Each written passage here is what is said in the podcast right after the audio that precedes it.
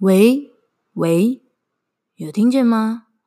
你现在收听的是刺猬聊起来，我是你的 WiFi。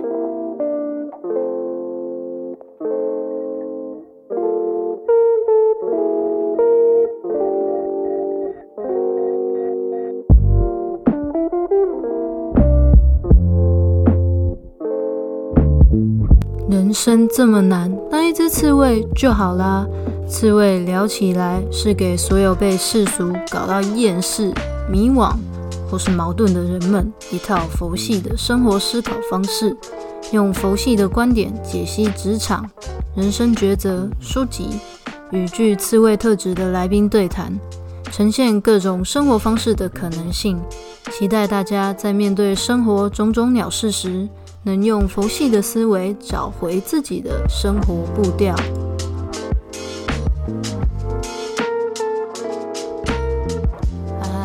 家好啊！今天难得的这一集，我现在是白天早上在录音，因为等一下要出门，想说好像也没剩多少时间了，干脆来录音好了。因为你看我一集节目也没有到非常长嘛。那我们说好了，上一次跟大家讲说要来录一集关于问老板问题是不是一种自曝其短哦。这个其实是 刚好遇到我朋友在跟我讨论这个问题，他就说他在公司啊，就是可能老板就跟他讲某一个嗯厂商的名字叫叉叉叉好了，然后呢他就不知道这叉叉叉是怎么写，假设叫呃什么可口可乐好了，随便 反正他就不知道可口可乐是哪一个可哪一个口哪一个乐这样子，然后。他就随口就是想说，哎，老板刚好也在，然后他们刚讨论完这件事，他就问老板说，哎，老板这字是什么字？这样子，然后呢，他问完，老板就回答他了，然后另外他们公司的同事姐姐就跟他说，你这样子问他问题是一种自曝其短。那我就觉得，我们就在讨论这个问题啊，诶，这样真的是一种自曝其短吗？问问题真的不对吗？我相信这个也是很多，嗯，初入职场或者是说，呃，比较就是对啦，算是初入职场的人，就是比较新鲜的人，会觉得说，嗯，那那那那到底什么问题该问，什么问题不该问？可是呢，不是又一直常常在强调，我们应该要。不知道就问吗？那、可是我问问题又说我是自负其短，那到底是怎样？那我到底怎样做才是好的，才不会出错？那我觉得这个问题我们可以先回归到一件事情哦。我觉得一件事情怎么被认知是那一个人的想法跟那一个人的看法，对不对？那我们的问题是。问老板问题是不是自曝其短？那所以关键我们是要回到老板这个人，他的做事风格是什么？那老板他的做事风格，我觉得可以分，我们简单分两种啦，做事的风格跟他做事比较倾向怎么样哦？分两种，一种是敏捷型的人，另外一种就是瀑布型的人。诶，其实这就是也也不能说人啊，但是就是一种做事方式嘛。敏捷型的他就是说，他对于很多事情他是比较倾向我们赶快的，你你丢一个东西出来，然后我跟你 check 是不是正确，然后你再往下一步的时候，你再丢出来，我再帮你 check。我觉得这就是叫敏捷型，那这也是我自己比较喜欢的类型。那瀑布型的话，其实就是做专案的展开方式嘛。瀑布型的意思就是说，他会希望你把很多东西都把它。弄得很完整，然后是很有循序渐进的，然后很有呃，就是把它写得很缜密，然后把它写得很详细，然后再来跟他报告。我我觉得我我个人的立场是觉得，呃，当你新进一间公司，或者是你是职场新鲜人，然后第一份、第二份工作的时候，遇到瀑布型的，你真的会很想死，因为，嗯。首先呢，你对于很多事情的标准是什么，会你不清楚。那其次呢，是你也不清楚老板的喜好跟团队跟公司，呃的标准是什么？所以当你在初入职场或是第一份、第二份工作的时候，或者是刚转换工作遇到瀑布式的话，你真的会很痛苦，就好像一直在猜，然后你就花了很多时间做，可是做出来又好像。不一定会被就是认可，所以你会蛮大的挫折。那老板如果是敏捷型的，你就可以很很快的，你你就是你知道可以做到什么程度，你就先做给他看，然后做了之后，他可能就会去跟你核对他的想法，跟他想要期待的是长怎样。那可能嗯，有些人也会觉得这样不好，不好的点是在于说，他会觉得好像我每丢一点。老板才会讲一点，但我觉得这都是不可避免的啦。但是总比假设瀑布式的你做了很多之后，然后老板才说，嗯，我不要这样。其实敏捷型你还是会觉得舒服一点。好，所以问老板问题到底是不是自曝其短，我们第一件事情是要回归老板他这个人的做事风格。那你看敏捷型的做事风格，就是说，诶，你有东西就丢出来，然后我来 check。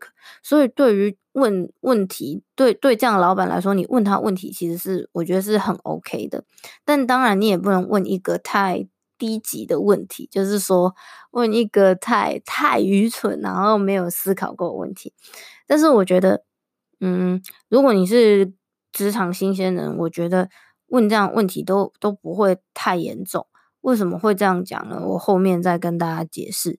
就是我觉得问一两次蠢问题，你绝对会学到教训，那你以后就不会再犯同样的错。那最可怕的还是是不问问题。好。然后呢，再再讲到这个问老板问题，是是自曝其短哦。这这个时候，就像我朋友的故事里面，就出现了前辈嘛，就是公司的前辈来跟他说：“哎，你这样就是是前辈跟他说，你这样问问题就会显得自己很很蠢啊，还是问一些不不，就是像我刚刚所说的低级问题哦。”那我觉得，嗯，这边也有几点要思考的是。当你的前辈告诉你不要去问老板某个问题，或者是当你问完一个问题，前辈跟你说你问这样的问题很蠢，我觉得我们要去思考的是：第一，前辈可能有他之前跟老板相处的经验，所以他会觉得说你问这个问题，老板可能会不开心，或是觉得你很笨，觉得你很蠢等等的。好，但是。我觉得我们要思考的是说，前辈跟老板之前发生的事情，我们不知道具体到底是长怎样。包含假设以前前辈提案啊，说提的这个案子，然后跟老板讲，然后老板觉得不 OK，然后你要提类似的东西的时候，前辈就跟你说：“哦，不要提，我之前提过了。”我觉得这都要再思考一下，是以前他怎么跟老板讲，我们都不知道。那是不是他讲的方式不对？他切入的点不对，或者是那个时候时机不成熟，老板也不想做这件事情。我觉得这都是有很多因素必须考量的，所以并不是说前辈说哦，我以前跟老板说过怎样怎样怎样，然后他说不要，那我们就认定现在是不可能，或者是我们就不想不去提这件事情。我觉得我们还是要以我们现在当下。然后判断的情况去跟老板说，然后去应对，这样会比较好啦。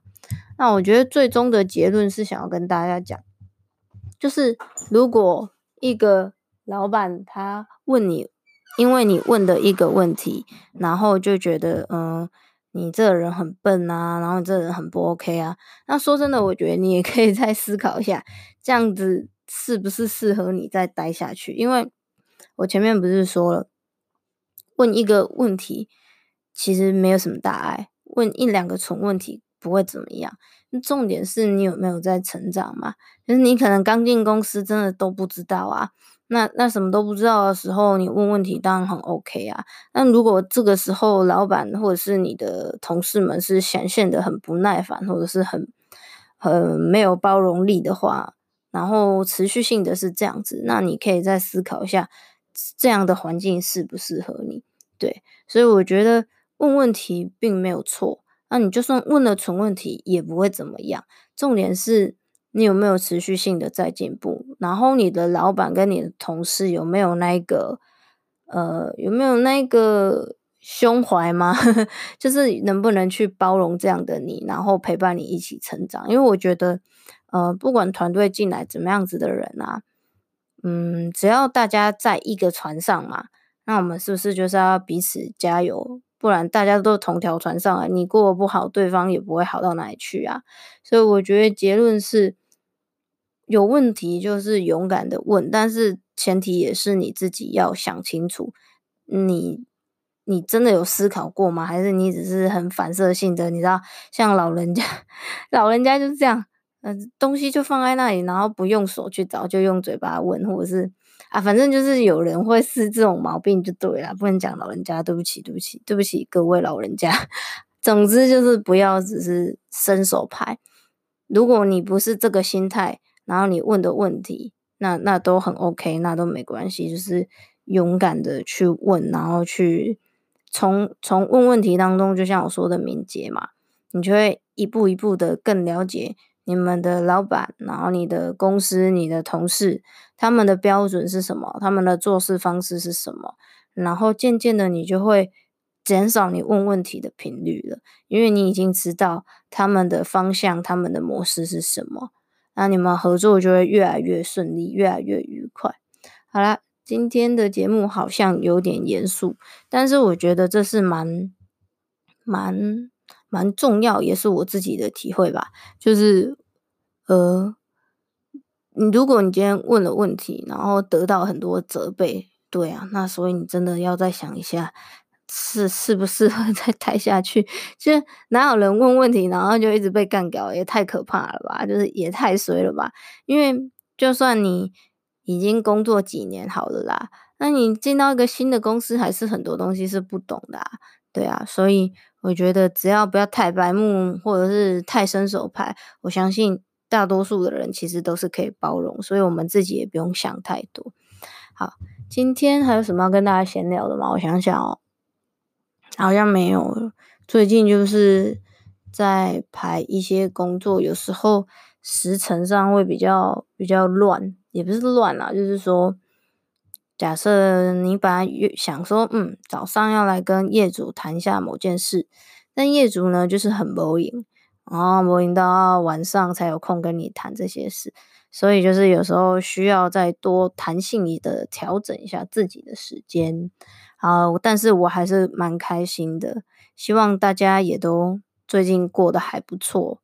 然后夏天来了，嗯，蛮热的。好，我现在没开冷气。今天的节目就到这里啦，我是你的 WiFi，我们下次见，拜拜。